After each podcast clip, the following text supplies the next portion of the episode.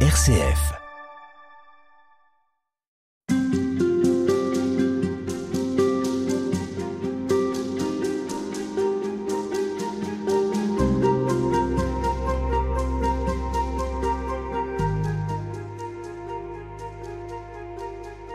Nous vous retrouvons, frère Nicolas Morin, pour euh, cette semaine passée en compagnie de Saint François d'Assise pour vivre ce carême. Euh, vous êtes l'auteur de 365 jours avec François d'Assise aux éditions Bayard. On va déjà passer euh, 12 minutes avec vous. Frère Nicolas, qu'est-ce qu'on peut dire de Saint François, de sa manière de traverser les épreuves? Qu'est-ce qu'il fait de ces échecs qu'il rencontre? Alors on a laissé François euh, à sa sortie de prison, un François qui n'est plus le même, mais en même temps un François qui n'est pas encore prêt à entendre ce que l'événement lui, lui révèle. hein, il n'est pas prêt. Et, donc, il se trouve qu'une occasion se présente. Le chevalier Gauthier de Brienne euh, monte une armée pour partir en croisade. Et François se dit, mais ça y est, c'est certainement un signe, je vais enfin pouvoir devenir chevalier. Et voilà que le soir même, François fait un premier songe. Il voit un palais magnifique, plein d'armures étincelantes, et puis, cerise sur le gâteau, dans ce palais, une belle jeune fille. Et alors, dans son rêve, il dit, mais pour qui tout ce, toutes ces armes et ce palais et cette jeune fille? Il entend la voix lui dire, mais François, c'est pour toi. Alors, il se lève fou de joie le matin, en se disant, mais je serai un grand prince. Et puis le voilà donc qui, qui repart, tout heureux pour la croisade. Et manque de chance, François tombe malade en chemin. Il doit laisser ses compagnons continuer et lui euh, s'alite. Et voilà que survient un deuxième songe, qui est un tournant dans la vie de François. La voix lui dit François, où cours-tu donc? Où vas-tu comme ça? Vous voyez, je, je trouve très beau la manière dont Dieu nous rejoint, l'infinie délicatesse de Dieu. Dieu rejoint pas François en lui disant écoute mon pauvre François mais t'as vraiment rien compris quoi. Non non pas du tout. Dieu donne à François la possibilité de mettre des mots sur ce qu'il porte. Où vas-tu donc? Ça c'est la manière de Dieu de travailler avec nous, c'est-à-dire que il nous aide sans cesse à approfondir notre désir. Et le temps de carême, ça pourrait être ce beau temps de se dire mais où est-ce que j'en suis de mon désir profond? Qu'est-ce que je porte au fond de moi? Si j'arrêtais pour un temps ma course pour me dire mais quel est le but? Où est-ce que je vais? Hein. Et voilà François qui, qui sans doute pour la première fois commence à relire son expérience, relire son histoire et voilà, à, Dieu il peut tout, tout dire sans phare dans la vérité. Mais ça pose la question aussi de ce que Dieu fait de nos désirs. Qu'est-ce que Dieu va faire des désirs de, de François? Alors c'est ça qui est intéressant, c'est que le songe n'est pas fini. Une fois que François a exposé son projet à Dieu, euh, Dieu lui pose une deuxième question. On dit, François, qu'est-ce qui est pour toi le meilleur? Et c'est très fort. Qu'est-ce qui est pour toi le meilleur? De servir le maître ou le serviteur? Alors il parle évidemment dans le langage médiéval. hein, voilà, est-ce qu'il vaut mieux servir le Seigneur hein, euh, ou bien un simple serviteur? Et François dit bien sûr le maître.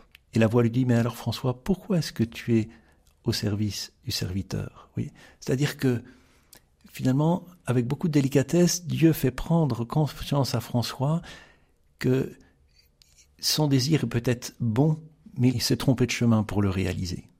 On observe que pour entendre euh, Dieu, Saint François a dû, dû être stoppé en fait dans sa course malgré tout. Il a un moment dû arrêter ce qu'il faisait. Est-ce que vous diriez que c'est ça effectivement le carême? Aussi, ça Oui, peut être alors cette occasion. Ça, c'est l'histoire de toutes nos vies. Je ne sais pas si vous êtes comme moi, mais moi, il m'a fallu souvent l'échec, la maladie, le... pour enfin accepter de me poser les vraies questions. hein. Et je crois que c'est souvent ça dans nos vies. hein. Et donc, euh, euh, François, évidemment, c'est pas Dieu qui envoie l'échec à François, hein, mais Dieu utilise l'échec pour euh, aider François à, ben, à réaliser ce pourquoi il est vraiment fait. hein. Et, la conversion de François, il est que pour la première fois, notre François ouvre les mains, ses mains de pauvre, pour prier Dieu, que veux-tu que je fasse? Seigneur, que veux-tu que je fasse? Jusqu'à maintenant, euh, François n'avait jamais demandé avis à personne, il savait ce qu'il fallait faire. hein. Il entraînait tout le monde à sa suite. et voilà qu'il accepte de ne plus savoir pour se mettre à l'écoute, à l'écoute. Et voilà ce qui est profondément le sens du carême. Hein. Écoute, écoute. C'est-à-dire entrer dans l'obéissance profonde à ce que Dieu veut pour moi, veut pour notre monde. Seigneur, que veux-tu que je fasse hein? et, donc c'est un tournant dans sa vie parce qu'il va passer d'une vie extérieure à une vie intérieure, de l'extériorité à l'intériorité. Il va s'ouvrir à une dimension insoupçonnée de sa propre vie.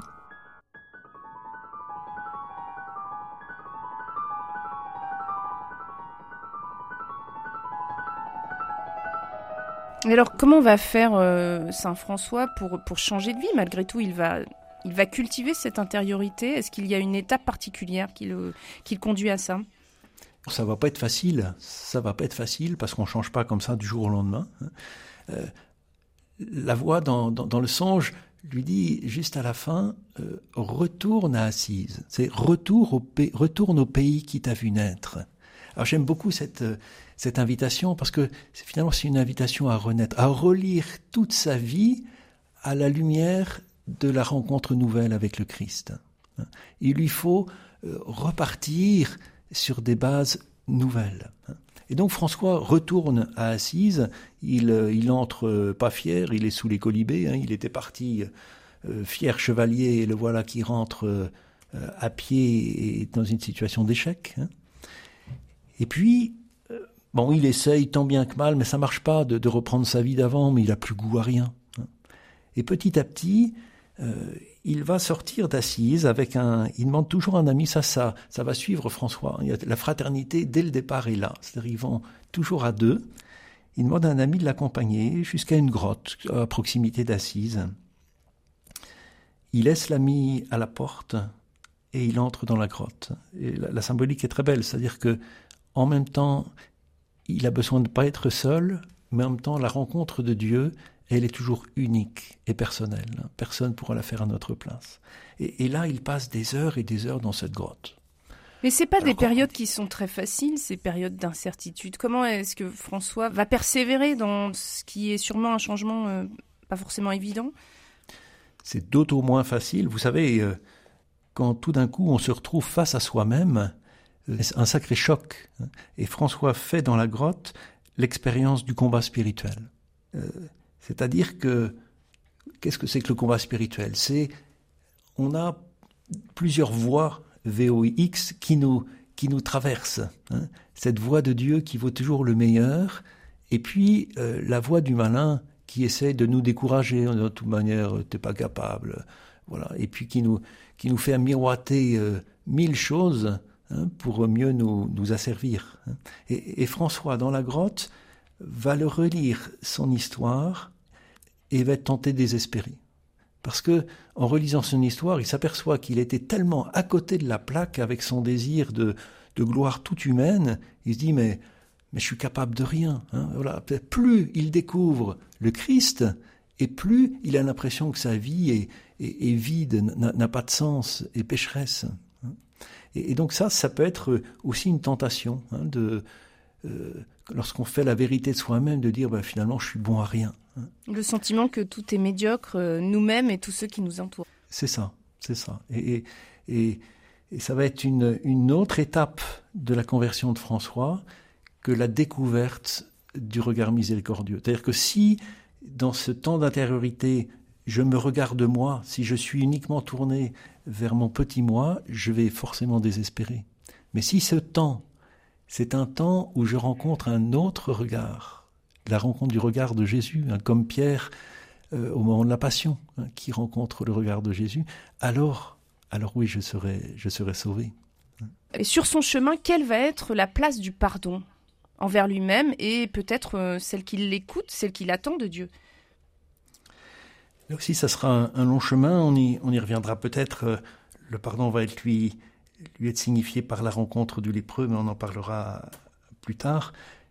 Mais il, y a, il faudra qu'il attende cette expérience fondamentale dans, l'ermitage de, Poggio Bustone, où là, euh, il a vraiment cette, révélation euh, qui est très belle, hein, le biographe nous dit que François découvre qu'il pouvait se reposer sur la grâce. C'est-à-dire que la qualité de sa vie chrétienne, elle ne dépend pas de ses bonnes œuvres. C'est-à-dire que tout nous est donné. Ça, c'est l'expérience centrale que François va faire. Hein. C'est que tout est don. Tout est don, y compris le pardon. Y compris le pardon. C'est-à-dire que je n'ai qu'une chose à faire. Hein. C'est-à-dire que on a souvent hein, une vision du carême où il faut que je fasse. Voilà, quelles sont les bonnes résolutions que je vais prendre. Et, et Dieu nous dit, mais il ne s'agit pas que tu fasses des choses, mais que tu te laisses faire par moi, que tu te laisses faire. Laisse-toi pardonner. Laisse-toi aimer. Et finalement, c'est ça le plus difficile pour nous. C'est ça qui est étonnant. On voudrait tellement mériter la grâce. Hein. Mais non, elle nous est toujours donnée gratuitement. Et donc François euh, a une conscience aiguë de sa misère, mais dès l'instant où il a rencontré la miséricorde de Dieu, euh, sa misère est plus attristante. Sa misère devient le lieu même où il rencontre la miséricorde de Dieu. Et ça, ça change tout. Et c'est ça euh, l'expérience fondamentale à faire dans nos vies.